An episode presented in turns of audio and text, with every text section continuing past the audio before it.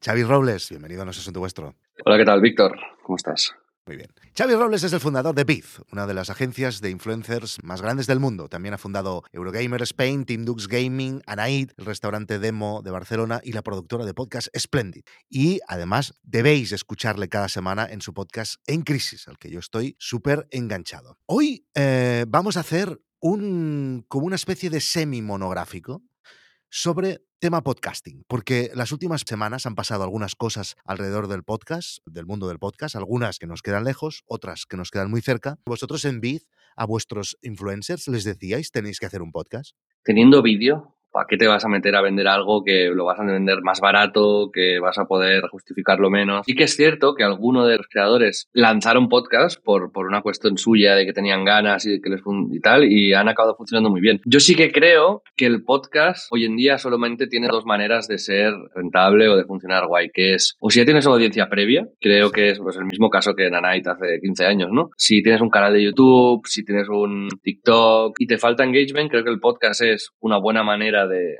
afianzar comunidad y de crecer en cuanto a, tu universo ¿no?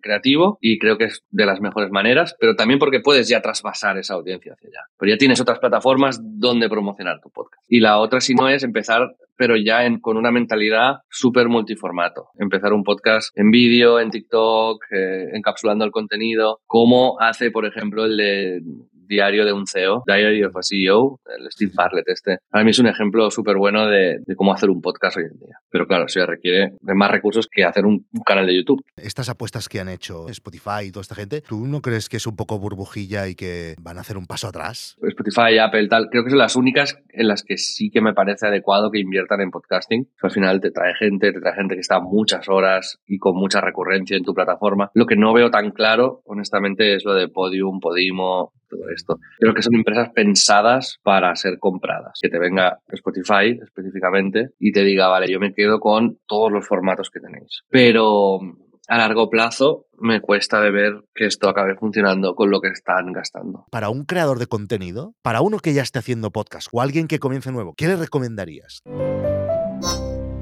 Escucha todo el episodio y el resto de contenidos premium dándote de alta en nosasuntovuestro.com. Más de 300 episodios para hacer crecer tu proyecto con las historias de emprendedores que ya lo están consiguiendo. Únete a una comunidad loca por crear y compartir.